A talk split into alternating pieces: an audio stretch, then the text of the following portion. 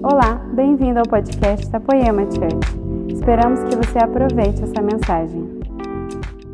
E aí, Poema, estão felizes? Se não for bom, à noite, a pastora se orou por mim, né? Então, se não for bom, a pastora está desalinhada com Deus. Se for bom, funciona a oração. De manhã foi muito bom. Eu contei aqui esses dias, né? Mas eu repito as histórias, porque tem gente que não aparece. Mas o Schubert foi numa igreja grande pregar. Eu falei, e Schubert, como é que foi? Foi bom lá? Ele, cara, muito bom. Falei, sério, o povo curtiu, pirou, eles receberam?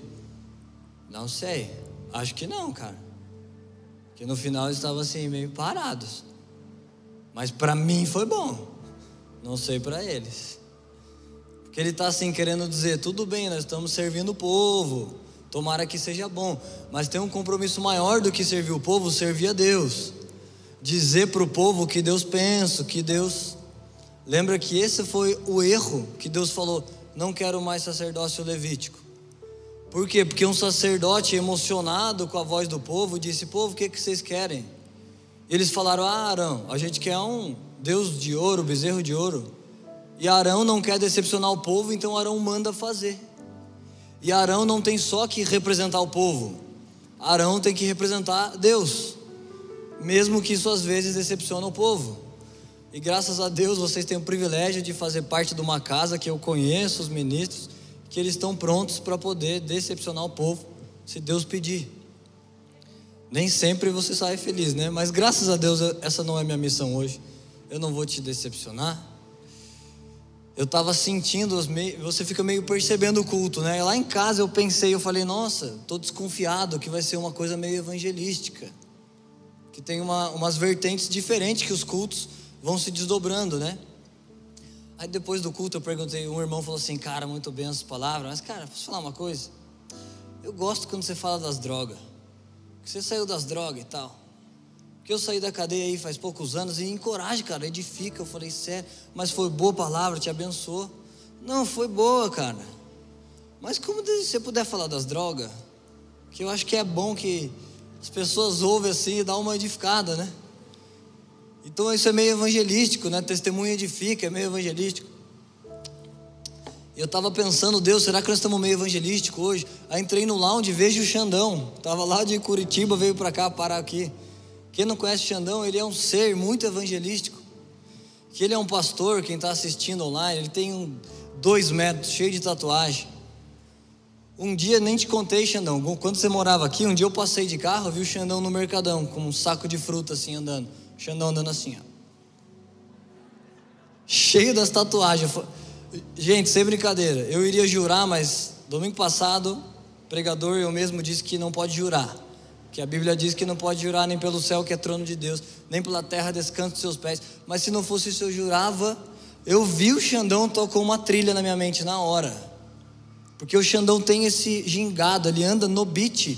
Do, você sabe o que é beat, né? Beat é um tempo musical, assim. Então, então ele anda no beat das músicas do Racionais.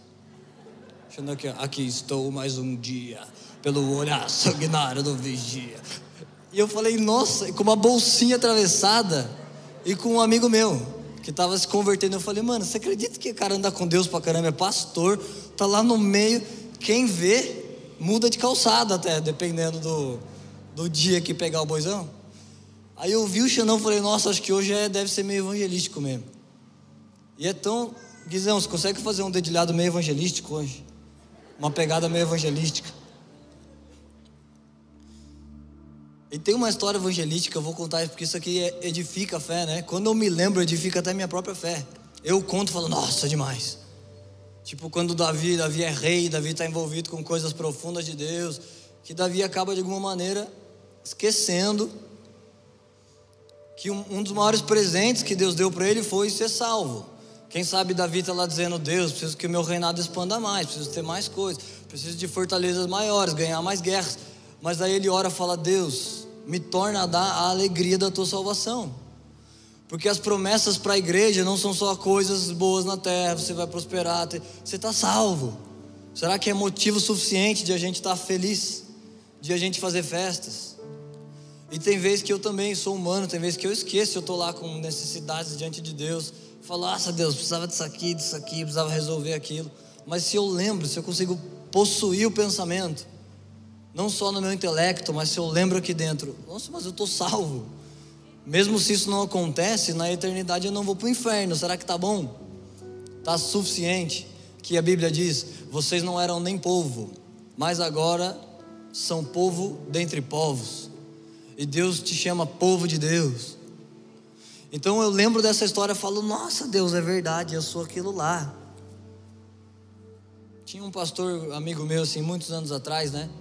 Ele se converteu e ele estava impactado com Jesus, com as coisas de Deus. Ele era um ex-noia que amava Jesus. Aí o tempo foi passando, ele foi ficando mais importante, mais inteligente, mais intelectual. E às vezes ele me, me manda alguma coisa e eu falo: Você está diferente, né? Que você agora é bem inteligentão, fala as coisas bem bonitas. Mas eu não vejo assim aquela paixão que quando você era ex-noia. Não precisa ser ex nada, eu nem acho bonito essa moda evangélica. Sou ex não sei o quê. Não é nem o que Deus nos chama. Mas é que quando você lembra de onde Deus te tirou, te acende o coração. Eu acho que eu já contei aqui para vocês. Muitos anos atrás eu não conhecia Jesus. Eu só tinha ouvido assim alguma coisa, tipo assim, Deus existe, as pessoas ruins vão para o inferno. Eu tinha ouvido mais ou menos isso. Não está muito certo isso, mas está mais ou menos que as boas vão para o céu, as más vão para o inferno, está mais ou menos certo. Mas eu tinha ouvido isso lá na época. Calma aí, que parte que eu ia falar para vocês mesmo? Aí eu estudava na escola, já contei isso para vocês, Adventista. O Gui, você sabe aquela música Vim para Adorar-te? Claro que você sabe, o Gui, o tecladista, sabe todas as músicas. Ele é muito bom, gente, muito bom. Se você não entende música, você não sabe, mas eu tô te falando, ele é muito bom. Sabe fazer tudo. Aí eu estava na escola adventista, passei a madrugada inteira, Xandão, para quem gosta das histórias das drogas, essa aqui é uma história das drogas. Eu não gosto muito, mas às vezes eu vejo assim, dá para sentir o impacto em alguém, aí eu me motivo de, de falar. Mas eu passei madrugada inteira cheirando cocaína, fui de bicicletinha para a escola, peguei a bicicletinha bandida, fumando cigarro, de, cigarro matutino, né? No caminho. Sentei assim no banco, meus pais tinham me colocado na escola adventista para ver se consertava. E aí já contei para vocês, todos os pais tinham essa mesma ideia. Então acumulava os tranqueiras no mesmo lugar. A ponto de que a gente tirava cocaína na educação física lá no banheiro. Então era um. Saiu pela culatra o tiro dos pais, não funcionou. Não funcionou. Você põe no molde do pessoalzinho lá que fala algumas coisas de Deus. Ou você é aquele pai que a Bíblia diz, ensina a criança no caminho puro e reto. Ou você faz a coisa que a criança vê e ela admira. Ou não adianta enfiar, terceirizar o governo, porque Deus deu para você, para o pai, para a mãe. Então ficava nós lá, as, tranqueiradas tudo junto. Aí esse dia eu estava lá varado, não estava com sono, porque tinha algum efeito ainda na minha cabeça. Mas eu sentei na capela, escola adventista, eles te obrigam, e eu acho ótimo isso. Se a gente tivesse uma escola poema, seria uma benção, né? Quem sabe se Deus tiver uma vocação assim para a igreja e eu pudesse lá escolher a escola, eu também ia obrigar. Não importa se o cara não quer, mas vai ouvir a palavra sim, vai ouvir a adoração. Algum dia Deus toca, mesmo obrigado. Mas esse dia, na hora da. se chamava capela esse momento, né? Sempre na hora da capela a gente sentava lá, meus amigos, ficava zoando, dando risada, né? Ficava cantando canções lá, adorações que eu não conhecia. Mas esse dia eu sentei e estava tocando essa música, Vim para adorar-te. Eu comecei a ouvir a música, fiquei um pouco arrepiado. Falei, é, hum? Não estava nem entendendo nada. Eu falei, não. E eu achava assim, horrível ser crente, ter uma Bíblia. Nossa, e alguém lá falava a palavra de Deus, falava, nossa, credo, que brega, nossa, Bíblia. Super antigo, lê, não dá para entender nada, você fica lá vendo. Quando eu pensava em Bíblia, eu lembrava da novela da Escrava Isaura, que falava, vós me ser que falava esses negócios, falava Deus. E algum dia eu falei para Deus, tinha uma Bíblia em cima da TV de casa, aberta assim, ó, quando eu morava em São Paulo. Eu olhei e falei, Deus, não é possível que o Senhor quer que as pessoas leiam isso. Porque eu bati meu olho assim e vi as palavras. Era uma Bíblia versão antiga. Falei, Deus, não é possível que o Senhor quer que as pessoas leiam isso. Não dá para entender nada, livro chato, assim, as palavras todas difíceis. Eu nem sabia que existe NVI. Se a Bíblia é difícil para você, compre NVI. Ou compra a mensagem. A mensagem é super simples, parece que parece nova versão linguagem dos mano, que é uma homenagem. O cara fez essa versão, uma versão poética, né? Nem é boa de você ficar estudando, porque ele muda uma coisa, mas não fere a doutrina. Mas é legal lá o jeito que ele faz. Calma aí. Nossa, o que que era mesmo? Da capela. Eu lembro as coisas, mas eu falo assim para vocês participarem e interagirem. Que é bom, eu vejo que vocês estão comigo. Aí começou a tocar essa música. Adorar-te, vim para prostrar-me, vim para dizer-te, és meu Deus. Gente, tava tocando, eu odiava essas músicas. Odiava, não era que eu era neutro, eu odiava, falava, ah, brega, crente. Eu via as meninas cantando, falava, ah, perdendo a vida. É, fica com ninguém, faz nada. Cantando no coralzinho da, da escola. Só que eu comecei a olhar, começou a me arrepiar. Eu, eu olhei assim, a coordenadora ficava bem perto de mim, né? Pra vigiar. Aí eu tava no banco, a coordenadora ali, e ela era, também era bem crente, é, adventista. E ela de pé, eu olhei para ela, ela olhando brava assim para frente. E eu comecei, a música arrepiou, comecei a chorar, falei, não, como assim? Comecei a chorar, eu falei, não pode ser. E eu queria cantar, mas eu pensava, Deus, mas eu não posso cantar. Eu vim para adorar-te, eu não vim para te adorar. Eu não queria nem estar tá aqui, eu estou cheirando cocaína a noite inteira. Eu nem dormi, eu nem mereço, porque só que eu não aguentei, eu caí de joelhos lá. E eu chorando, eu falava, Deus, eu sei que eu não posso cantar, mas assim, eu já estou aqui mesmo, né? Eu já estou de joelhos, assim, estou chorando. Olhei para a coordenadora, ela estava assim para mim, olhando para mim, e a gente era Dark Inimigos. Eu e a coordenadora, chamava Karine, pode encontrá-la por aí e perguntar, Dark Inimigos mesmo. Me suspendia, dava comunicado, uma vez me convidou para me expulsar, mas eu não aceitei. Falei, não, do curso ela me expulsou, mas da escola não. Ela me expulsou do curso técnico que eu fiz, web designer, dois meses. Era um ano e meio. O segundo mês foi expulso por enrolar um cigarro de maconha dentro da informática. Aí me expulsaram do curso. Onde já se viu. Enrolar um cigarro de maconha, né, gente? Não me expulsar, né? Então aquilo começou a me tocar, eu de joelho chorando, olhei e falei, nossa, eu estava assim tão tocado por Deus.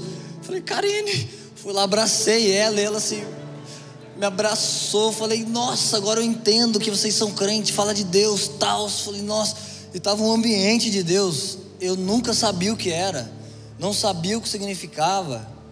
E só que depois daquele dia, eu ficava assim perguntando para ela. Falei, nossa, Karine, agora eu não vou mais falar palavrão. Ninguém me falou e aquelas pregações nem me convenceram, que eu já estava anos ouvindo e eu nem ouvia direito, né? Nem lembro o que eu fazia, não tinha celular 3G e tal. Sei que me tocou tanto aquele dia, mas eu queria só te contar isso para a gente cantar um pouco junto. Será que dá para ser? É muito boa, porque hoje eu canto lembrando daqueles dias. Eu falo, Deus, agora eu vim para te adorar mesmo. Eu não vim aqui fazer uma boa pregação, nem tenho um ótimo esboço. Não vim aqui cultivar carreira nenhuma, porque também nem tem. Eu vim para te adorar, eu vim conhecer mais do Senhor, eu vim cumprir minha vocação que eu entendo do Senhor. Você pode fechar seu olho e adorar Jesus comigo? Você não sabe cantar, Gui? Sai nada. Hum, canta no coro que minha voz vai sumindo.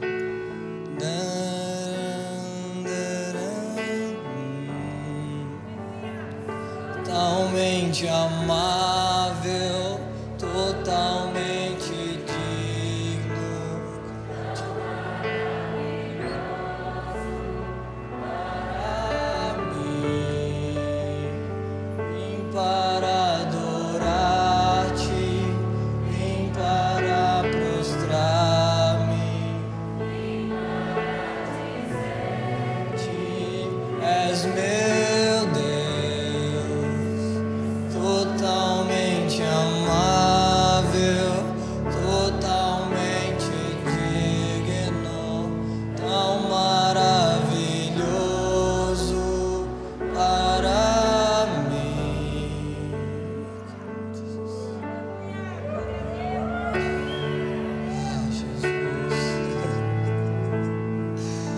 obrigado, Jesus.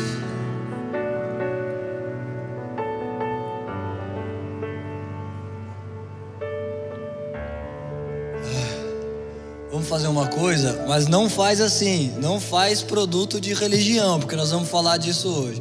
Não aplaude porque eu estou mandando. Vamos aplaudir assim, enviando para Jesus aplausos, porque Jesus merece. Nós te aplaudimos, Jesus. Nós te honramos, Jesus. O Senhor é todo para nós, Jesus. O nome mais alto, supremo pastor da igreja, único digno de honra, digno de glória, e nós damos isso a você, Jesus.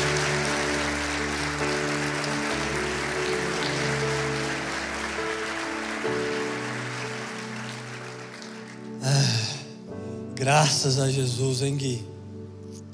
Para mim foi bom. Eu já poderia ir embora. Vamos falar um pouco. Folhas ou frutos. Ah, eu quero voltar, me sentar lá no meu lugar, voltar para essa adoração. Mas eu sinto assim uma força de Deus de falar um pouco para você sobre essa série. Não sei se você estava domingo passado, mas semana passada eu sentei para preparar o domingo passado. Então, quando eu sentei, eu falei: Deus, preciso de uma pregação boa para esse domingo, que era o domingo passado que eu preguei.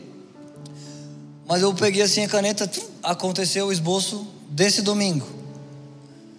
Porque Deus não me obedece. Eu falei: é para esse domingo, Senhor. Mas rolou assim uma parada, eu falei: nossa, eu até falei domingo passado, falei: gente, tá muito boa a mensagem. E eu não sei se eu vou fazer ela muito boa, mas ela está muito boa aqui. Se eu não fizer ela muito boa, quem sabe eu posso mandar foto do esboço para vocês, porque está muito bom mesmo essa mensagem. Está um bom ensino sobre folhas e frutos. Eu queria começar isso. Você não precisa abrir, mas eu quero te contar de um jeito rápido, que eu quero chegar logo numa parte que me importa mais. Você está feliz, gente? Está só começando o culto, ainda tem a parte final. A Bíblia diz: o melhor vinho vem por último. Mas até aqui Jesus já te tocou. Quem, quem não foi tocado por Jesus, se até o fim você chegar a falar, cara, eu não fui tocado. Não, foi legal aí, cantaram bem, pregou bem, mas eu não, não recebi um toque de Deus. Se você não recebeu, e se você tiver coragem e fome de se expor a Deus, você pode aparecer por ali. Nós vamos grudar lá não é porque a palavra pastor. Esse título, pastor, não tem mais poder do que o título filho de Deus. Mas são homens e mulheres separados da igreja que trabalham pela igreja, então nós podemos impor mãos, falar: Deus, pega, só se Deus estiver contra você mesmo. Só se você foi muito fundo e fez uma coisa, feriu a Deus. Se não, nós vamos provocar, bater até que Deus abre uma porta.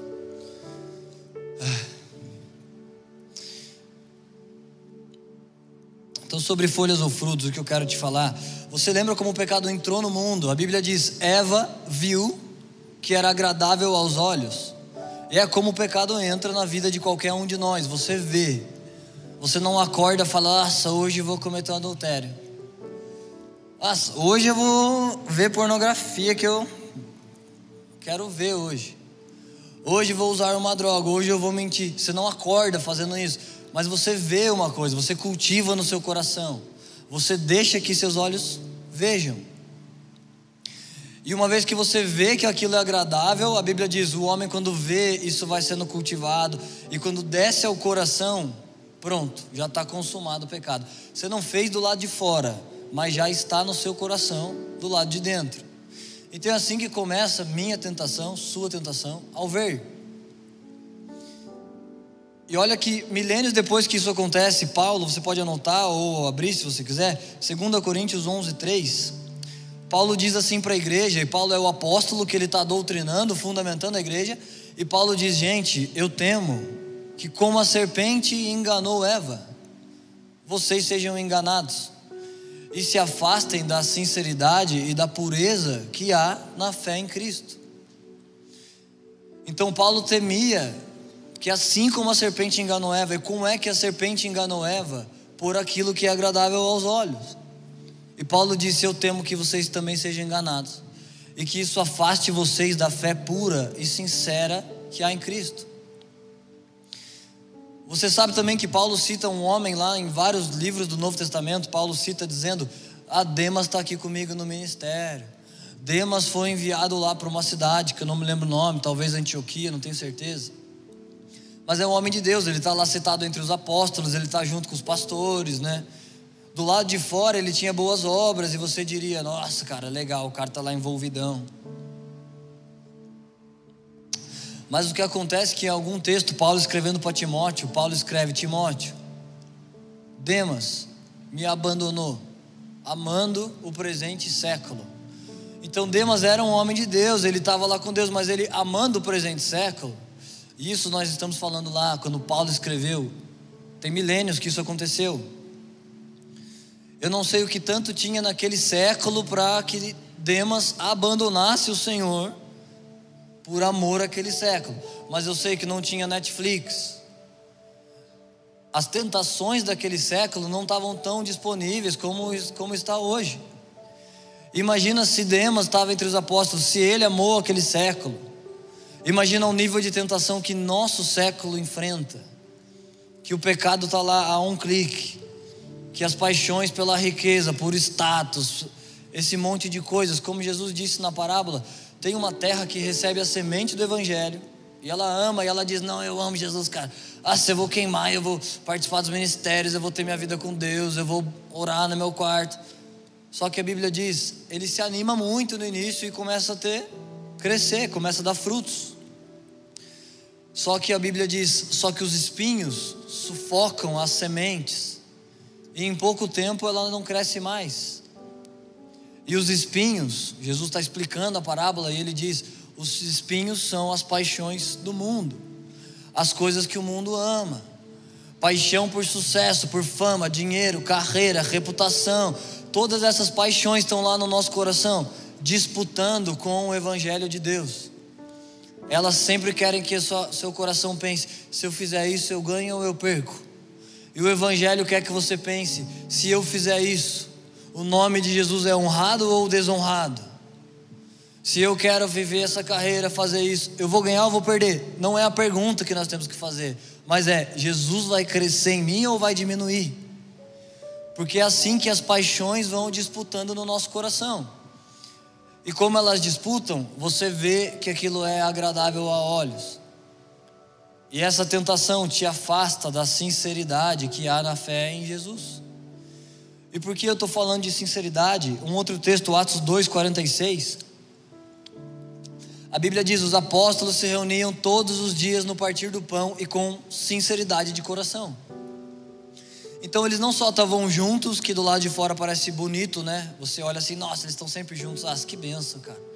Só que eles estavam juntos com sinceridade de coração. E há tentações, há coisas belas aos olhos que querem nos afastar de sinceridade. Então não adianta se você quer lá promover comunhões com o seu grupo, reuniões, só para que no fim do ano você diga: olha, sem reuniões, sem comunhões, mas você esteve lá com sinceridade? Foi sincero? Você esteve lá amando essas pessoas? Ou você foi lá para pôr no seu portfólio que você esteve? Ah, mais um ponto para minha reputação espiritual. Se não tem sinceridade, Deus não vai reconhecer isso como um fruto. Se você anda em sinceridade e aquilo que é agradável a olhos, isso não te rouba, e você vai entendendo mais fundo nessa mensagem. Se você diz, ah, querido, a paz do Senhor, mas é sincero o que você está dizendo ou é gíria evangélica? Você levanta suas mãos e canta, vim para adorar-te. Você está preenchendo o refrão e cantando porque é domingo à noite, você é um crente, está no banco da igreja. Então toca música então você canta. Mas se isso não é sincero, Deus não recebe, isso não é um fruto para Deus, isso são folhas. Folhas ou frutos é uma pergunta para mim, para você. Essa série não serve para você ficar olhando do lado de fora e dizendo: "Ah, cara, não, aquilo ali não é fruto, aquilo ali é folha". Serve para você olhar do lado de dentro e perguntar para si mesmo: isso que eu faço é fruto ou é folha? E eu não vou e nem poderia te falar tudo, mas ao fim desse mês dessa série, você vai estar fera, pronto para frutificar para Deus. Você vai aprender muito, saber muito, e você tem um privilégio da parte de Deus de poder ouvir essas mensagens, de poder conhecer essa doutrina. Então, se você faz lá uma lista de transmissão, porque vai parecer nobre aos olhos das pessoas e você precisa da simpatia delas. Sabia que se Deus te chamar para liderar, para ser um voluntário na igreja, e o povo não te aprova nunca, você vai ter dificuldade o resto da vida. Então Deus precisa te chamar e o povo precisa reconhecer. Então imagina que para isso você monta uma lista de transmissão e põe lá 50 pessoas, fala: "Bom dia, querido, eu te amo, Deus te abençoe". João 3:16, manda um texto. Não estou falando mal se você faz isso. Se Deus te deu essa iniciativa, então faz. Mas se isso é uma tentativa que não tem sinceridade, que isso é só para ficar lá constando presença, porque quem. Como que é esse ditado mesmo? É tipo assim: quem não é lembrado, quem não é visto não é lembrado. Então você está lá, eu te amo, mas você ama mesmo? Você está escrevendo lá de sinceridade? Porque mesmo que as pessoas achem bonitinho, falar, ah, que benção, cara, o cara me manda todo dia, o cara te fala que ama eu. Mas se você manda para 50 pessoas e você não ama elas, e você não está envolvido na vida delas, e você não está orando por elas, você só mandou porque é bonitinho e é simpático. Mesmo que elas falam, uau, cara, como é bonzinho. Mas Deus não o reconhece como um fruto, porque não tem sinceridade, não é sincero. É importante você saber como você pode frutificar para Deus, porque nós vamos ter que chegar diante de Deus com frutos, e a Bíblia diz: Ele espera que nós demos muitos frutos. Então não basta só sinceridade para que você possa frutificar, mas você precisa, e eu acho que esse deve ser o texto chave dessa série, o texto mais importante. João 15, 5. Não precisa decorar textos na sua casa, tipo ficar lá 15, 5, está escrito isso. Sei lá, se você gosta, né? Mas não precisa decorar para poder citar conteúdo e endereço, porque é bonito que você diga, tal, tal, tal, tal, tal, tal, tal. Só se for natural, aí é bom. Mas se você está lá forjando para aparecer, não é bom. Mas esse texto aqui decora. Escreve na sua mão, porque esse texto aqui é um fundamento para a vida da igreja. João 15,5, olha o que diz. Jesus está dizendo nesse texto: Eu sou a videira e vocês são os ramos. Sem mim não podem fazer nada, mas estando em mim, vocês dão muitos frutos. Então não adianta só que você tenha sinceridade, porque você pode sinceramente ir lá tentar frutificar para Deus, você vai tentar ajudar Deus. Graças a Deus, os caras precisam de ajuda, eu vou lá. Como, como Paulo fala sobre os judeus. Paulo diz assim: eles têm zelo, eles são lá sinceros, eles estão tentando fazer as coisas para Deus, mas sem entendimento. Eles estão sinceramente fazendo assembleias e cultos, que Deus diz: Gente, não suporto o culto de vocês. Não suporto as assembleias solenes. Mas pode ser que eles estão lá sinceramente tentando fazer. Mas não basta sinceridade, você precisa ter intimidade. Por isso é a maior mensagem que você poderia ouvir nessa e qualquer outra igreja é se relacionar com Deus. Porque nós somos os ramos e Jesus é a videira. Qual é o esforço que o ramo faz? O ramo faz um esforço de permanecer na videira. Você não tem que fazer um esforço de fazer obras, esforço de fazer frutos. Seu esforço é permanecer na videira, porque a intimidade da videira com o ramo, dentro do ramo vão chegar lá substâncias, coisas que a raiz está nutrindo, e esse ramo vai entender: nossa, eu estou ligado na videira. Sem ela não posso fazer nada, mas nela eu frutifico. Então você ouve, você sente da videira, nessa relação de intimidade com a videira, qual é o fruto que você precisa dar. E por que eu estou te falando isso? Porque tem uma mensagem, não só na sociedade, mas no nosso corpo, porque nós somos de corpo, alma.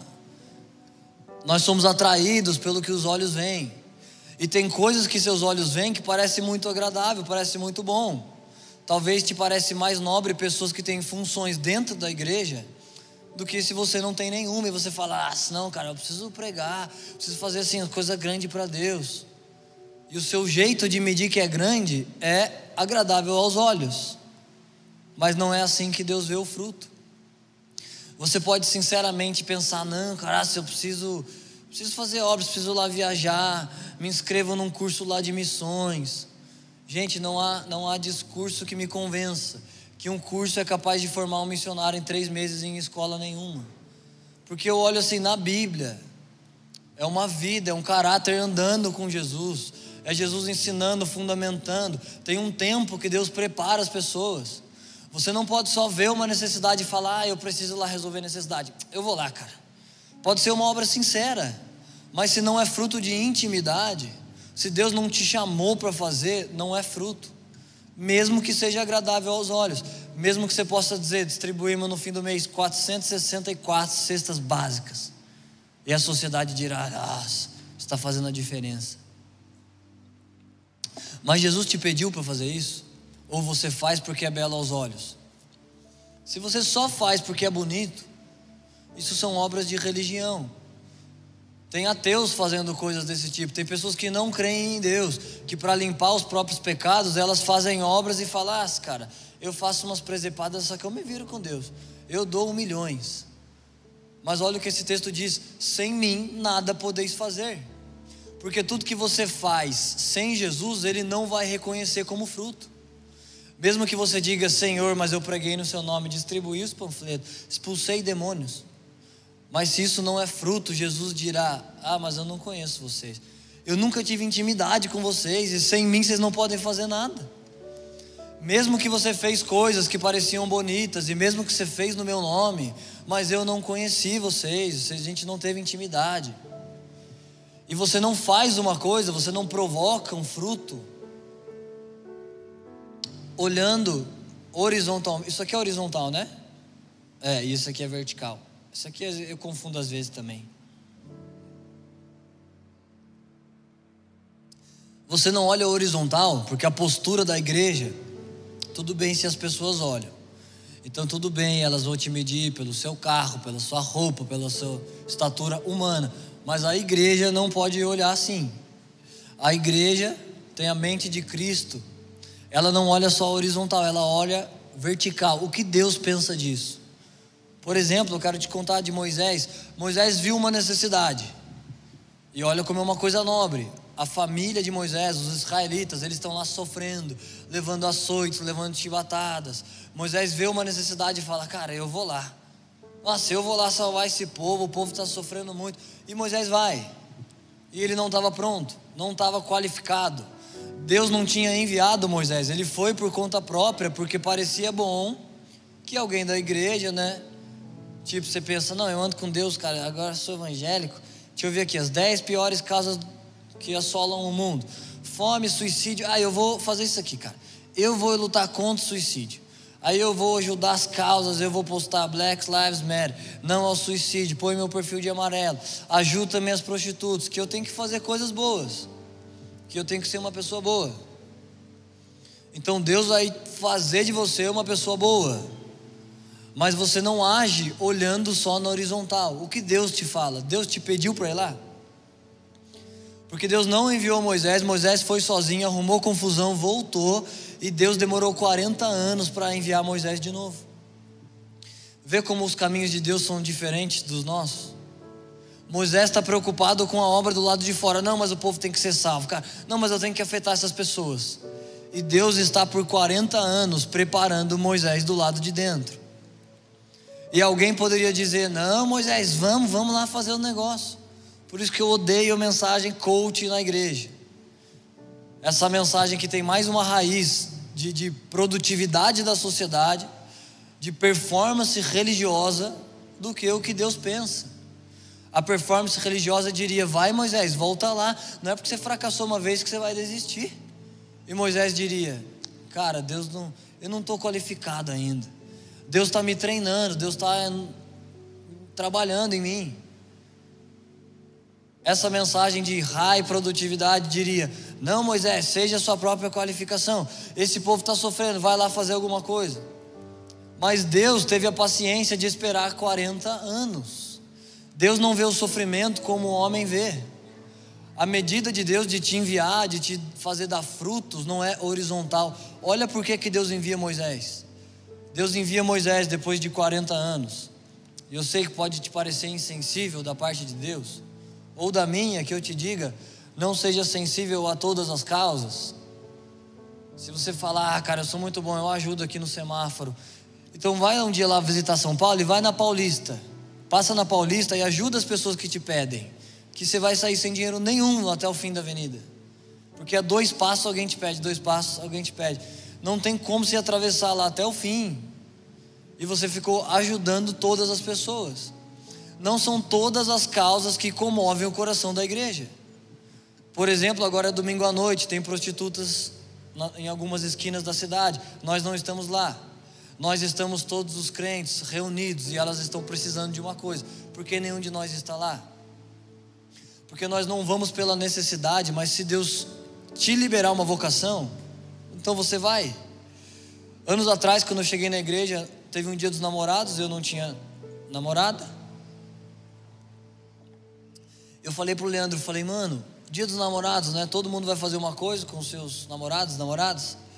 E as prostitutas vão estar tá lá nas esquinas. Eu estou pensando com uma amiga minha e entregar umas cartas para elas, de assim, Jesus te ama, tal.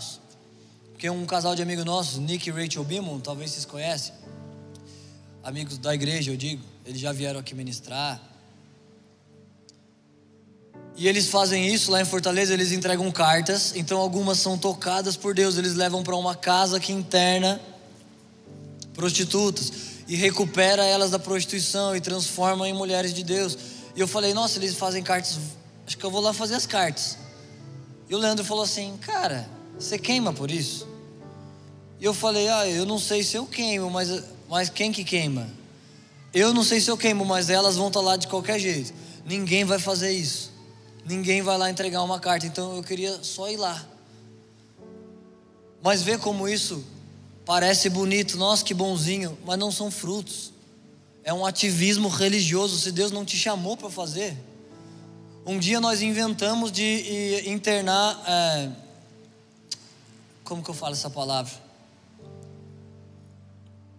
Gente, não está me ocorrendo outro nome, não é muito bonito, mas é que é isso aqui. Internar uns nonhas, dependentes químicos, tá? Finge que eu não falei. Uma madrugada inventamos, eu e uns amigos de lá saímos para evangelizar. Entramos até num lugar que um cara, não lembro se o Xandão tava, um cara amigo do PCC aí que liberou porque não podia entrar lá. Os caras estavam lá, uma coisa bem de bem pesada. Os menininhos mais bonzinho matou a mãe para ir no baile dos órfãos, para entrar de graça. Gente, era uma piada isso. Que falta que faz o brisa aqui na igreja que o baile dos órfãos tem que pagar para entrar, mas o cara mata a mãe e não paga, porque é órfão, entendeu? Eu vou desistir dessa piada. Deixa para lá. Enfim, nessa madrugada a gente levou quatro caras para uma clínica e rachava, tem que pagar, né? Dinheiro, precisa de dinheiro para você pôr lá. Lembra a história do, do bom samaritano? O bom samaritano ajuda aquele cara ferido e o que ele põe nas feridas? Óleo. Significa unção, presença de Deus. Você não vai para alguém ferido na sociedade e fica lá falando. Você vai lá cobrir essa ferida com óleo, com o poder de Deus, com o consolo do Espírito Santo. Mas além disso, depois ele interna o cara e fala: e paga com moedas. Precisa de dinheiro para você fazer aquilo. Lá com as prostitutas eu pensei, eu falei, nossa, mas eu vou dar a carta assim, né? Se elas falaram, nossa, eu quero, eu amo esse Jesus. O que, que mais que eu vou poder fazer, né? Eu não vou fazer nada. Nick e Rachel Billman levam então para aquela casa, casa de Betânia, internam elas, então tem cultos, vão, porque elas vão precisar viver de algum jeito. E elas vivem se prostituindo. Então lá elas vivem, é um projeto assim completo que Deus levantou eles para fazerem. E a gente levou lá na clínica quatro caras. Depois de uma semana sumiu três. Depois de um mês sumiu o quarto. Eu fiquei pensando, eu falei, caramba, Deus. Vezes eu me sentia assim, tão usado por Deus, mas o fruto, a Bíblia diz, o fruto permanece. Mas eles não permaneceram. E no fim eu concluí que a gente estava lá fazendo algum tipo de ativismo que Deus não nos chamou para fazer. Mas Deus estava lá preparando, nos preparando para ser um ramo da videira que quando Jesus te diz, faz uma coisa, mesmo que isso não é agradável aos olhos, Deixa eu ver que parte que eu tô. O que, que eu quis dizer aqui? Eu escrevo umas siglas na hora que eu tô lá queimando, montando. Para resumir a palavra, eu ponho sigla. Mas eu leio e não lembro o que, que significava. Está escrito E, R e F, S. Vai saber, né? Eu me dedico muito na mensagem, no mensageiro, mas eu confio muito pouco no esboço. É por isso que eu não. Eu tenho medo de atrapalhar Deus. As melhores vezes, experiências com Deus, foi quando eu não tinha nenhum esboço. Eu me sinto assim, sabe aquela placa de pare que o carro tem que parar? Eu me sinto que eu chego no pare e falo: Deus, não vou passar, pode passar o Senhor. Porque se fica assim, muito controle, muita coisa fica muito boa, muito corretinha. Eu acho mais que atrapalha Deus do que ajuda. Então eu não dou muita atenção, por isso que perco um pouco aqui nas siglas. Nossa, gente, esse texto aqui você tem que abrir, porque se eu ler só, você vai achar que eu estou mentindo. Olha só o que, a Bíblia diz, Apocalipse 19, verso 8. Então você sabe que os frutos que Deus espera, porque Ele, ele espera, e nós vamos ler um texto que fala disso precisam ser de sinceridade e de intimidade. Você não pode ser só um crente bem intencionado, com zelo, mas sem entendimento. Você precisa ouvir a Deus, não tem outro jeito de você ser parte da igreja. Nós cantamos na adoração. Eu acho que a gente cantou à noite, né? De manhã nós cantamos. Há um Deus que não está morto, ele vive. Então é um Deus vivo. Não é só uma lei morta, ah, isso aqui que é para fazer? Tá bom é um Deus que está vivo. Então, para você ser parte do corpo de Cristo que é vivo, você tem que ouvir o Senhor. Ele está lá dizendo coisas. Ele está revelando a vontade dele para mim, para você. Olha o que diz Apocalipse 19:8. Está falando sobre a noiva. A noiva somos nós, a igreja. Ele foi dado para vestir linho fino. E o linho fino são os atos de justiça dos santos. Então você sabe que o que a terra está esperando Olha como Deus não pensa como o homem pensa, olha como Deus é paciente. Estamos em 2021, faz 2021 anos que Jesus morreu. Porque Deus quis esperar dois milênios para ir restaurando a terra, para chamar eu e você. Ele poderia no primeiro século resolver isso, inclusive por muitos séculos.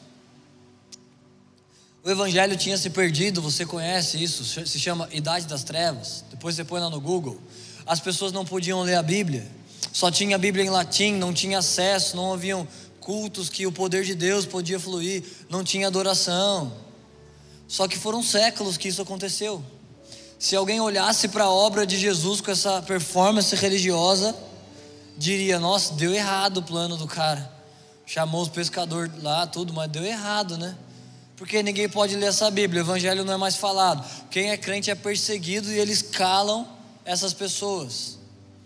Então ficou assim por séculos até que começou a reforma, onde Deus foi restaurando as coisas.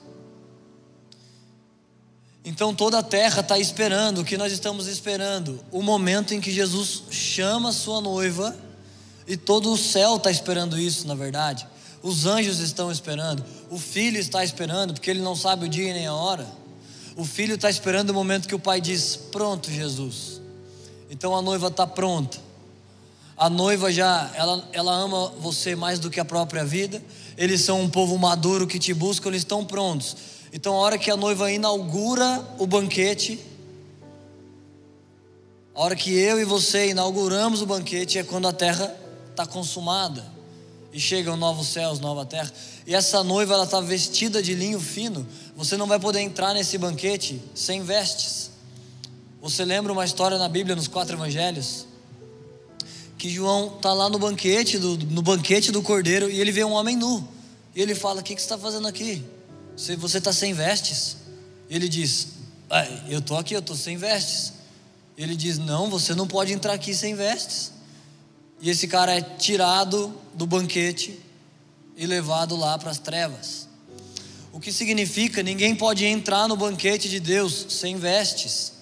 E nós lemos o que são essas vestes, os atos de justiça dos santos. À medida que você está ouvindo uma coisa de Deus e praticando essa coisa, respondendo ao que, Deus, ao que Deus diz, você não só ouve, mas você responde. Então Deus te chama, Deus põe uma semente no seu coração. Você tem mais vontade de amar Deus. Se você pensa, cara, eu não sou assim, assim, Deus não fala umas coisas comigo, né? Deus não fala no meu coração.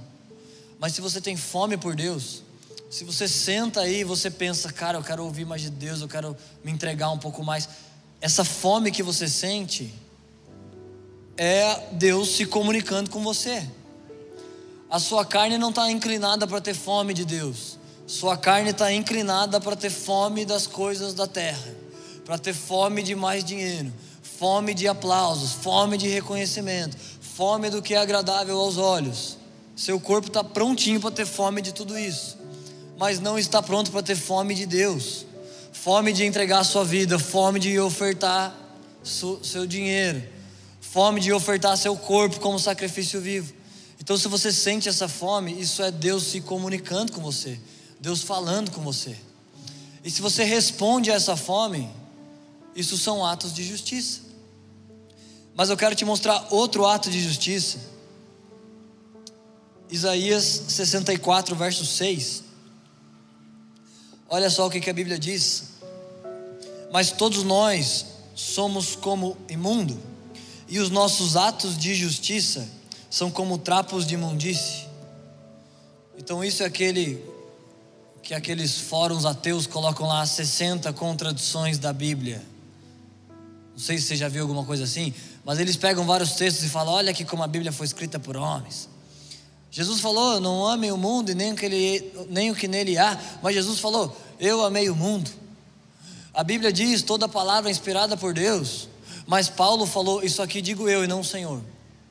Então eles pegam uma, umas coisas e porque eles não têm espírito de revelação, porque eles leem a letra sem o espírito, eles não veem a letra por detrás das letras. E a Bíblia diz: é uma profecia de salmo que está se cumprindo, milênio após milênio. Para quem crê, Jesus é pedra de fundamento. Para quem não crê, pedra de tropeço. Então eles colocam esses paradoxos. Eu olho e falo, nossa, demais, Deus. A sua palavra é perfeita. E eles olham e veem, nossa, está tudo errado. Porque tropeçam na rocha. Mas para nós que cremos, nós firmamos em cima da rocha. Então um texto diz: nossos atos de justiça são linho fino. O outro diz: nossos atos de justiça são trapos de imundície. Então eu quero te falar a diferença disso. Atos de justiça que o Senhor não te pediu, que não foi fruto de intimidade, mas foi fruto de religião, que foi fruto de performance.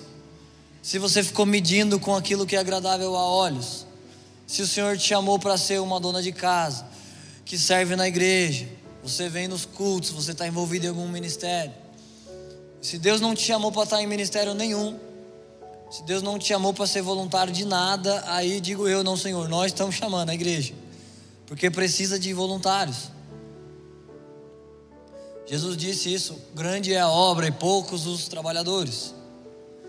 E a fórmula de Deus para resolver: orem para que haja trabalhadores. A gente não dá um jeito humano de tentar te seduzir para você ser voluntário na igreja. A maneira de conduzir a igreja é: há muito trabalho, poucos trabalhadores. Orem para que haja mais. O Zé Barreto perguntou, né? Quem veio de manhã? Aí toda a plataforma ali, o pessoal do som. Eles vieram de manhã, porque eles têm que fazer de manhã, eles têm que fazer o som de noite.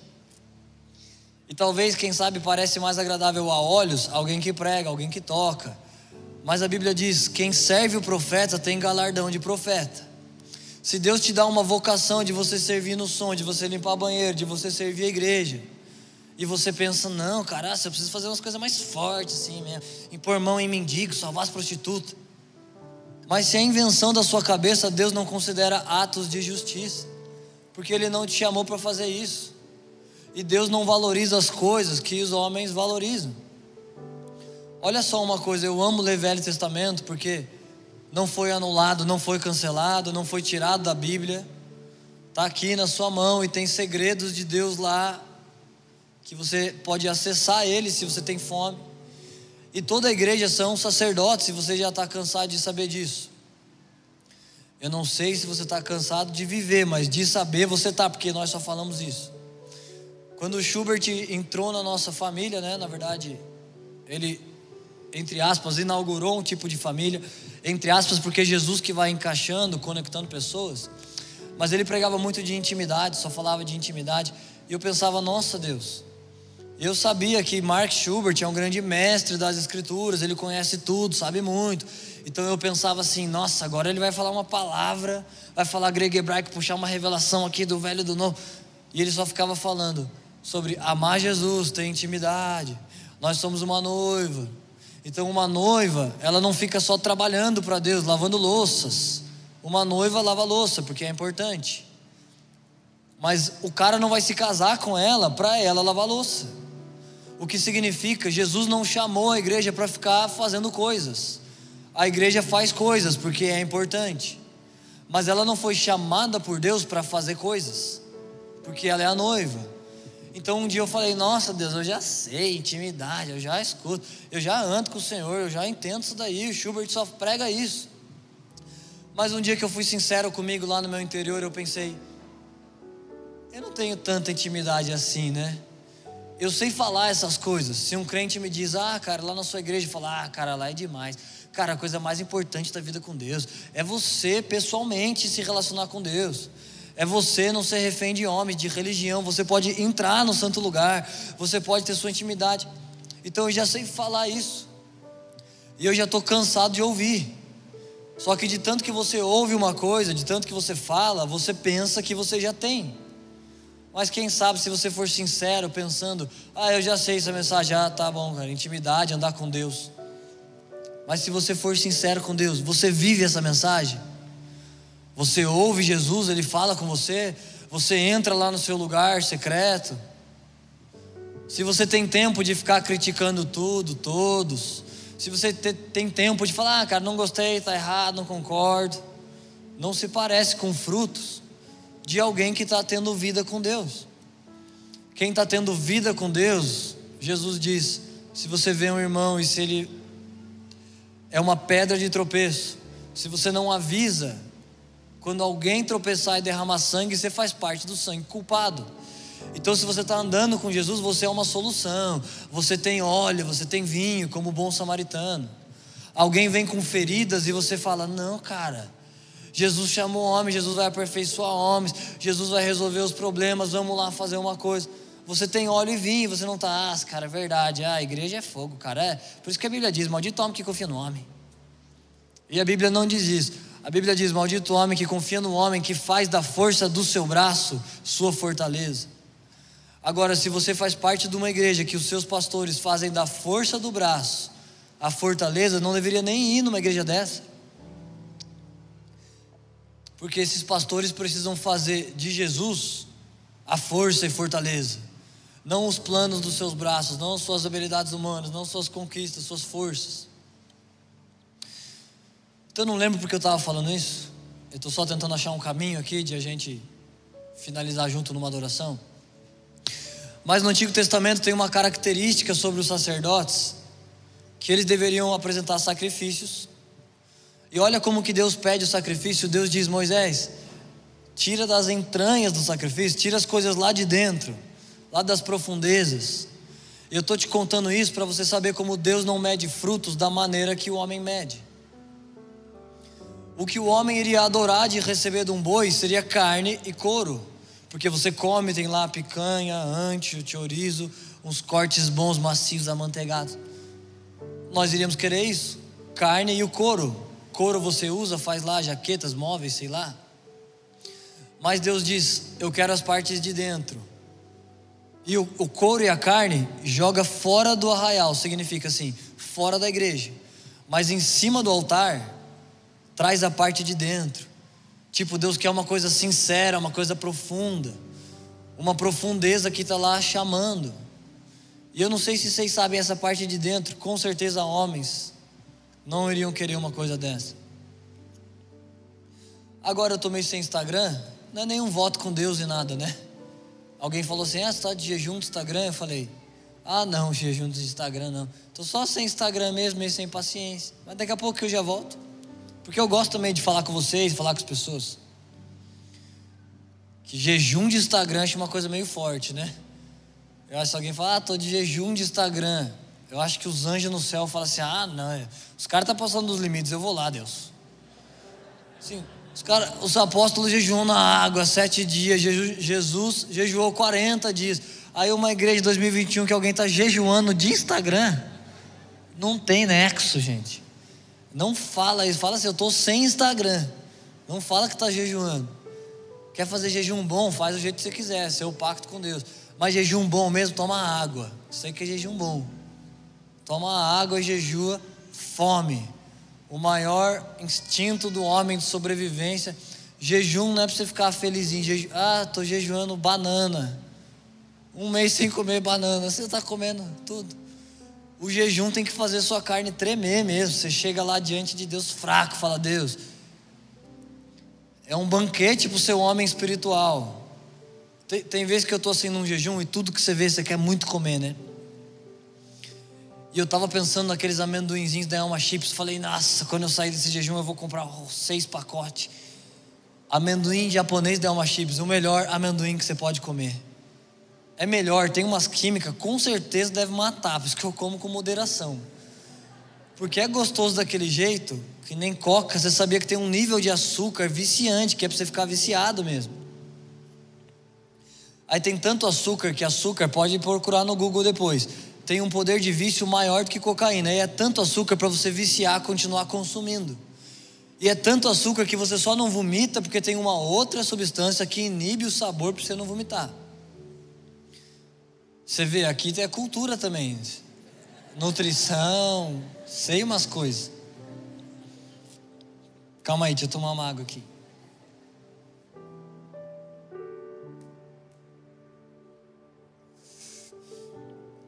Tô engolindo que essa água aqui tava pesada aqui. Que parte que eu tava, Ariel? Adriel?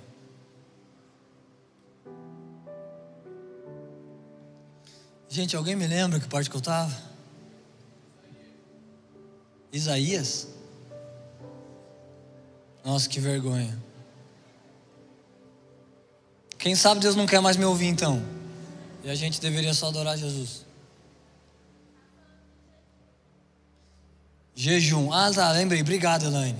Isso que a família espiritual compra as suas brigas.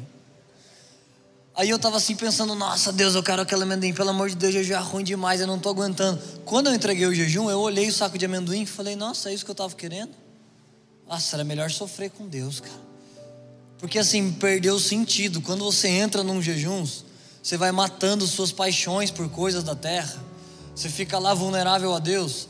E você fica o tempo inteiro meio que pensando em Deus, porque você não tem nada para fazer. Você não vai comer, você não vai cozinhar, você não vai pedir iFood. Se você não come um dia, você vai ver como você ganha horas de vida. Porque é muitas horas que a gente fala, nossa, vou pedir um açaí, armou. Cupom do iFood vai sair 5 reais. Com aquele cupom dos 10.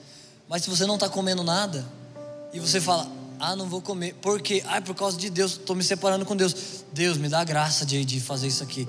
Jejum é uma coisa que te conecta muito com Deus. E eu não lembro porque eu estava falando do jejum, mas quando eu voltar para o Instagram, vocês vão ver que eu estou agora inventando de ser Masterchef, né? Então eu faço umas comidas, uns negócios. E esses dias eu ia fazer um peixe, eu falei, eu vou fazer um peixe, mas vou comprar o peixe inteiro, que eu sou cozinheiro brabo mesmo. Vou comprar filezinho de peixe não. Comprei o peixe inteiro, que eu vi no Masterchef os caras com o peixe inteiro, cortaram assim um pedaço, arrancaram o filé. Eu falei, ah, vou pegar o peixe, cortar um pedaço, arrancar o filé. Comprei o peixe. A hora que eu pus assim na pia, eu fui cortar a faca, e minha faca é boa é muito boa, super afiada tal. Tanto que eu, quando eu comecei a virar cozinheiro, usei band-aid nos 10 dedos, vocês acreditam? Um dia cheguei com três assim, comprei uma caixa, né, Lili? Lili não está aqui, foi passear com Catarina. De tão afiada que é a faca, eu encostei o dedo, cortou. Cortes profundos ainda. Só que eu enfiei no peixe, não entrava por nada o negócio. Procurando no Google como limpar um peixe, descobri que tinha que descamar o peixe. Peguei uma outra faca, comecei a descamar. Mas no Masterchef fizeram uns cortes de cena que eles fizeram assim: tchum, saiu, acabou. Acho que já estava descamado. Aí eu olhei no Google, e para fazer o filé, você tinha que limpar o peixe por dentro. E para limpar, assim, vocês sabem aqueles cara brabão, rusticão, estilo lenhador, lumberjack, tipo Xandão, os cara brabo, macho alfa. Eu sou assim, brabão e rústico. Não. Se...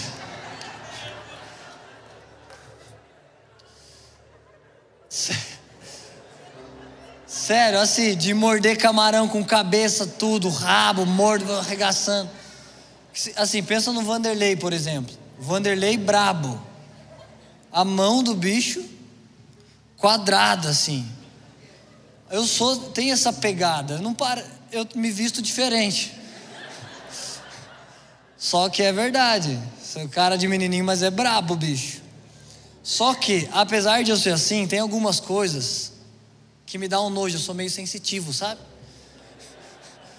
Meio, como se diz, sinestésico. Muito de sensações, pra vocês terem ideia.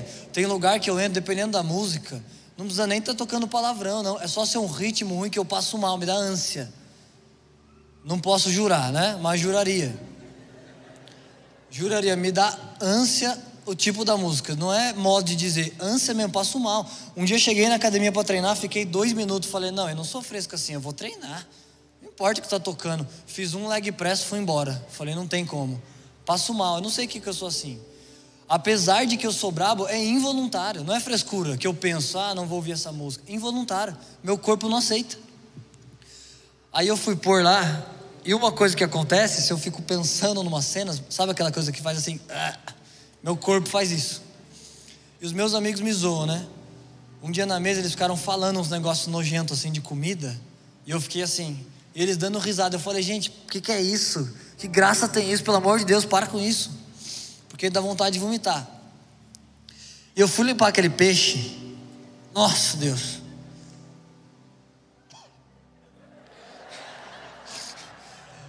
Não vou nem conseguir contar para vocês. Isso aqui não é gracinha de stand-up, que eles falam umas mentiras. Isso que eu não acho engraçado stand-up. Eles falam assim: ah, fiquei dez dias sem tomar banho. Claro que é mentira, é só uma piada sem sinceridade. Eu não gosto. Será que isso aqui é ser crente demais? Acho que é, né? Piada não precisa ter, ser sincera, né? Só ser engraçado. Mas isso aqui não é piada, isso aqui é honestidade mesmo. Eu penso nos negócios, me vem o um nojo. Aí eu vi aquela cena do peixe. Eu contei essa história de manhã, esqueci de contar o final. O final é que, para vocês saberem que eu sou brabo, eu fui até o fim. Limpei aquele negócio. Talvez você está pensando, nossa, frescura. Compra um peixe para você ver inteiro. Corta ele assim da barriga embaixo para você ver o cheiro. E para você ver as coisas que saem lá dentro.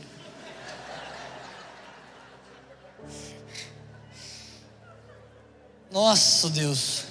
Nunca mais que eu compro um peixe na vida, só filézinho mais fácil, né?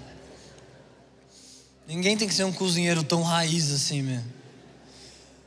Então, por que, que eu estou te falando isso? Eu acho que essas formas de Deus revela direto para o homem como Deus se opõe ao método de homens, se opõe à lei dos homens. Os homens iriam odiar esse negócio, era um peixe desse tamanho. Você imagina um boi desse. Os homens nunca iam querer isso de um boi, mas é a única coisa que Deus pede e coloca no altar. Deus confronta o, o, o jeito humano. Então há atos de justiça que você pensa, nossa, cara, isso tudo pode ser só folhas, agrada seus olhos, mas pode não ser fruto. Podem ser atos de justiça que fedem para Deus, são trapos de imundície, não são como atos de justiça que costuram o vestido da noiva. E como que faz para você saber isso? Se você permanece na videira, então você pode dar frutos. E eu amo combater essa mensagem de de, de vamos fazer e vamos lá, mas Deus pediu para você fazer. Um dia, muito tempo atrás, a gente estava numa igreja, e aí um cara estava pregando, e ele falou para mim para Lilian: Ah, vamos jantar depois. Eu falei: Ah, vamos ver, tal, né? Aí ele estava pregando assim: Gente, porque nós temos que fazer isso, todos vocês têm que fazer aquilo. Como que eu vou dizer de púlpito que todos vocês têm que ir para a África, que todos vocês são missionários? O Senhor pode ter chamado vários para ser um missionário da família. Se todo mundo fosse missionário da própria família, ninguém precisava ser enviado para lugar nenhum. É? Todas as casas vão lá amando Jesus. Claro, se você é um filho, você tem uma influência espiritual sobre seus pais, mas eles que governam aquela casa, não é você. Mas na casa que você governa, você diz: Não, Senhor é. Jesus é Senhor aqui desse lar. Eu vou evangelizar meu lar, eu vou dar fruta aqui dentro de casa. Um dia, quando eu morava com meus pais ainda, eu estava com um texto em mente que eu tinha lido, que Paulo escreveu. Nós fomos postos como espetáculo a homens e a anjos. E eu estava lavando louça, né? Eu odeio lavar louça, prefiro pregar oito vezes do que lavar uma louça. Para mim, assim, um sacrifício. No início de casado, a Lília fez uma viagem de uns dias, dez dias. Que ela foi visitar os pais, estavam lá num sabático nos Estados Unidos. Eu fiquei, tal. E aí ela estava quase no dia dela voltar, eu olhei para a pia. Falei, nossa, tem que comprar mais pratos. Não tinha mais aonde comer. De tanto que eu deixei lá e para mim é só um pratinho, mas eu odeio lavar louça. E eu estava lavando louça lá de casa assim, como um sacrifício vivo para Deus. Falei, Deus, recebe. Lavei a lavei louça, coloquei assim no escorredor. Quando eu olhei, tinha uma sujeirinha no prato. Eu falei, ah, isso aí não dá nada. Isso aí tira no paninho lá, minha mãe depois. Só que eu fiquei lembrando, esse texto estava lá na minha mente. Fomos postos como espetáculo a homens e a anjos. Eu falei, ah, minha mãe vai ficar feliz pra caramba, não vai nem ver. E eu pensei, mas os anjos estão vendo. E eles viram que eu vi. Isso aqui não vai ser espetáculo. Eu vi que não está certo. Não, eu vou fazer com excelência. Aí lembrei da frase de Aquiles em Troia. Não, não vou falar isso aqui para você. Tá muita historinha. Ou vocês estão curiosos agora? Aquiles está lutando com aquele cara que eu esqueci o nome, e o cara tropeça num pedaço de pedra e está assim, prestes a morrer. E Aquiles diz: Não, levanta, não deixarei que um pedaço de pedra tire minha glória. Porque se o cara perdeu a luta porque tropeçou, não vale, né? Aquiles queria ganhar ganho. Eu lembrei de Aquiles e falei: Não, não deixarei que essa sujeira tire minha glória. Fui lá, limpei a sujeirinha, falei: Agora está todo mundo feliz. Eu sou um espetáculo para homens, para anjos. Porque eu estava lá preocupado, lavando a louça, tudo que faço, façam para a glória de Deus. Eu adorei que o Douglas disse na quarta passada. Pode ser uma mãe fazendo comida para seus filhos e um homem enchendo um estádio e tendo a mesma recompensa diante de Deus. Porque Deus não vê como o homem vê. A coisa que agrada ao olhar de homens não é a coisa que Deus respeita. Você lembra aquela história? Homens depositaram grandes quantias. Você diria: Uau, nossa, os caras deram 100 mil para pagar a cadeira. Mas Deus não se impressiona e diz: Quem mais deu foi a viúva. O, o ato de justiça da viúva foi linho fino que ela vai participar no céu. Mas obras que foi tipo assim, uma esmola para Deus. Uma vez eu fui num culto, fizeram um ofertório. Eu não sou muito assim de coisas, ver anjo, esse tipo de coisas, né? Mas esse dia eu senti um cheiro, eu sabia que era espiritual. Eu falei, nossa Deus, esse ofertório fede esmolas. Que, que nojo. Tipo assim, gente, vamos ajudar Deus, Deus não precisa de ajuda. Vamos ajudar a igreja, a igreja é gloriosa, é a noiva de Deus, tem um noivo, ele vai voltar para buscar ela, ela não precisa de esmola. Você oferta não é para abençoar a igreja. Você oferta e dizima é para que você seja abençoado. A Bíblia diz em Hebreus, falando sobre oferta: o maior abençoa o menor. Nós somos os menores diante de Deus. Quando você põe dinheiro na caixinha, o maior, que é a noiva, que é o Senhor, ele abençoa o menor. E eu senti esse cheiro de esmola. Deus não precisa de esmola. Deus não está impressionado porque você faz uma coisa bonita do lado de fora. Ele não vai te cobrar folhas, ele vai te cobrar frutos. E esse dia, nessa outra igreja, anos atrás, o pregador lá chamou a gente para jantar e ele começou: Não, nós temos que fazer, vamos todo mundo fazendo não sei o quê. E tipo assim, parece que a grandeza de Deus está limitada a enviar pessoas para a nação, a fazer pessoas pregar e cantar. O único jeito de Deus fazer uma obra grande na sua vida é isso? É se você prega, canta ou viaja? Tem um homem que eu estava conversando um dia e ele ajudou a esposa a fase terminal de câncer e ele me disse assim: Eu falei com a minha esposa, eu também falei com a esposa dele, né? Mas dias antes ela estava lá dando tchau mesmo, na linha, na porta do céu. Ele falou assim: Por 30 anos eu cuidei de você, eu amei você, eu fiz tudo que eu pude. Eu não beijei lábios de nenhuma outra mulher. Eu não me relacionei com mais ninguém, eu fui fiel a você. Mas agora eu te libero. Você está indo aí com Deus, tal. Então pensa esse homem diante de Deus. A Bíblia diz: Marido, amem vossas mulheres como Cristo amou a igreja, se entregou por ela. Esse homem se entregou por ela, ficou lá até o fim, até o último dia. Isso não é grande para Deus. Deus respeita o coração desse homem, o legado desse homem. Mesmo que para muitos não pareça uma coisa assim, ninguém sabe, vocês não sabem quem é ele. Você nunca vai ver ele num cartaz. Não porque ele não tem fruto, mas porque Deus não o chamou para estar num cartaz.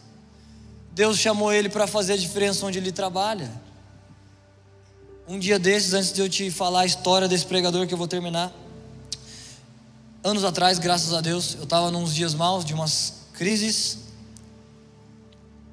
e fui tomar café com um cara, o cara disse, nossa, cara, eu queria, cara, queria ser que nem você, né? Você, ah, você prega, você dá umas viajadas, nossa, eu estava injuriado, eu falei, nossa, queria ser que nem o Gu. Eu não sei se ele veio no culto de manhã ou noite. Na mesa eu não falei isso para ele. A gente estava, foi um mover de Deus ótimo lá. Mas enquanto ele me falava isso, desde o início da mesa eu estava pensando assim: nossa, eu queria ser que nem esse cara. Ah, o cara é autônomo, o cara não tem que. O cara toma uma decisão, isso aí não afeta, pessoas não ficam achando ruim, né? Ele não não está tão exposto para ser tão criticado. Ele faz a própria vida dele. Ele pode aparecer com um carro aqui, as pessoas vão falar: nossa, que legal, parabéns. Mas pessoas assim que estão com uma vida ministerial, se elas aparecem um grande carro, alguém se entristece, alguém fica triste. E às vezes eu entendo, falo, Deus, não queria entristecer ninguém. Mas existe uma colheita para a vida do cristão, então nós nunca vamos colher nada porque as pessoas vão ficar tristes. E eu estava pensando, ele cuida da própria carreira, eu queria ser que nem ele. E ele estava querendo ser que nem eu. Porque ele estava olhando e imaginando, nossa, que legal esses frutos. E eu estava pensando, nossa, que legal esses frutos.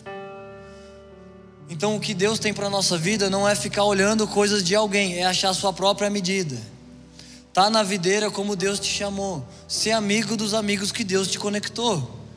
Não fica pensando, nossa, cara, queria ser amigo desses caras do YouTube, pregadores do YouTube. Deus te colocou bons amigos que você vê o caráter, que você vê o testemunho. Do YouTube você só vê dons e eloquência e lá eles separam o melhor para falar. Eles não separam partes ruins, ninguém faz isso. A gente faz às vezes, né? Deve haver mais pessoas que fazem. Então você tem acesso a essas pessoas, acesso à sua própria vida, acesso a frutificar como Deus te pediu. E nesse dia, para terminar a história do pregador, chamou a gente para jantar e ele estava façam coisas, e parecia para mim que ele estava muito resumindo a grandeza de Deus em coisas que os homens respeitam. E eu me oponho bem a isso. Eu falei, ah, Sadilha, acho que vou dar, não vai dar para jantar, não, viu? Tô com preguiça. Preguiça de sair, não tenho muita paciência. Mas depois ele começou a falar assim, gente, Deus não respeita as riquezas das pessoas.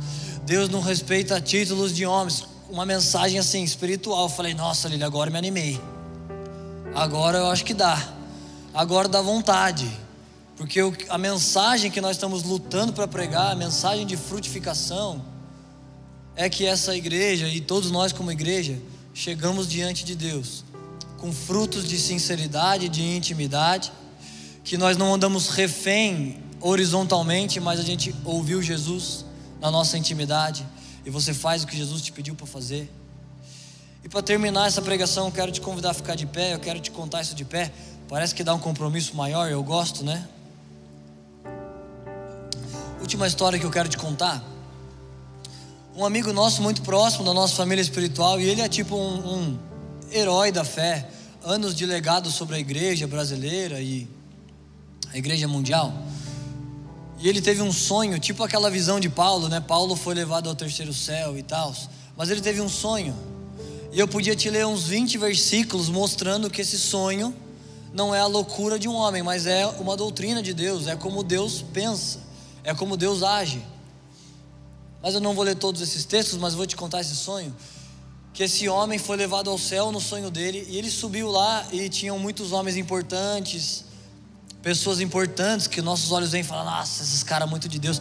Eles estavam assim num canto.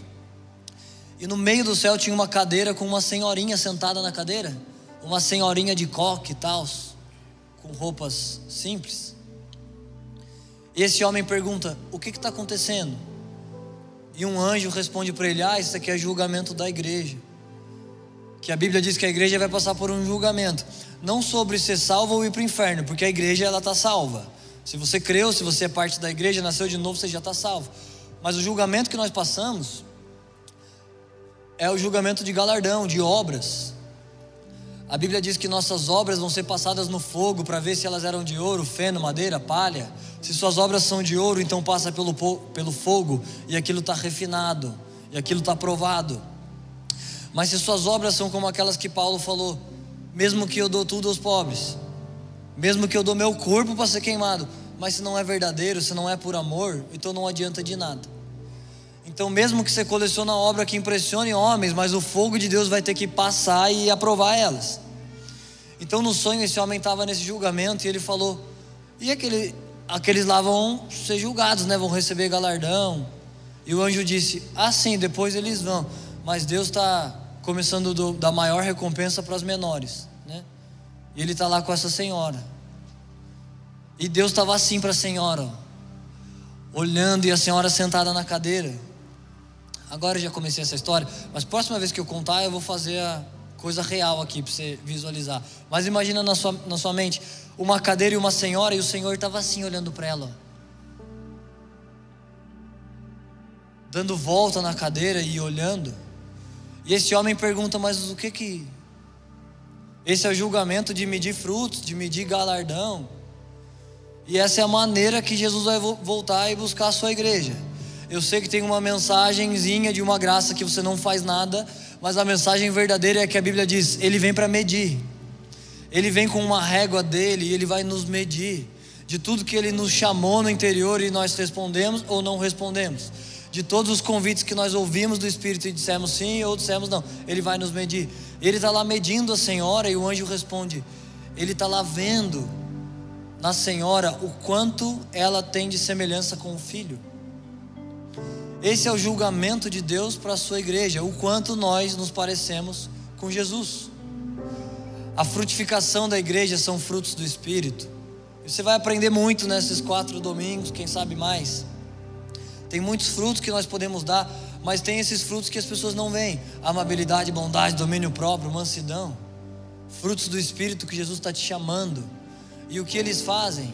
Te fazem parecer mais com Jesus quando você resiste o pecado, e quando você diz não ao seu ego, orgulho humano, quando você continua progredindo na fé, permanecendo na videira, você vai se parecendo mais com Jesus. Então no dia do julgamento o Senhor vai te olhar e vai estar lá procurando o quanto você se parece com Jesus. É a maior recompensa que nós podemos ter e é a maior missão que nós podemos estar engajados na terra, se parecer com Jesus. Não fica buscando uma missão para que as pessoas lembrem seu nome, deixem um legado na terra. Jesus precisa lembrar seu nome. E as pessoas ao seu redor precisam saber: esse homem ama Jesus.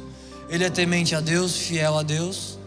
Então, se Deus te dá uma missão que vai marcar o calendário da terra, então seja fiel. Mas se Ele não te dá, não busque uma coisa que é agradável aos olhos. Se isso te afasta de uma fé sincera, de uma fé pura, de uma fé que responde a Deus, a gente pode apagar as luzes agora? Para você ficar mais à vontade no seu momento com Deus. Você pode fechar seu olho.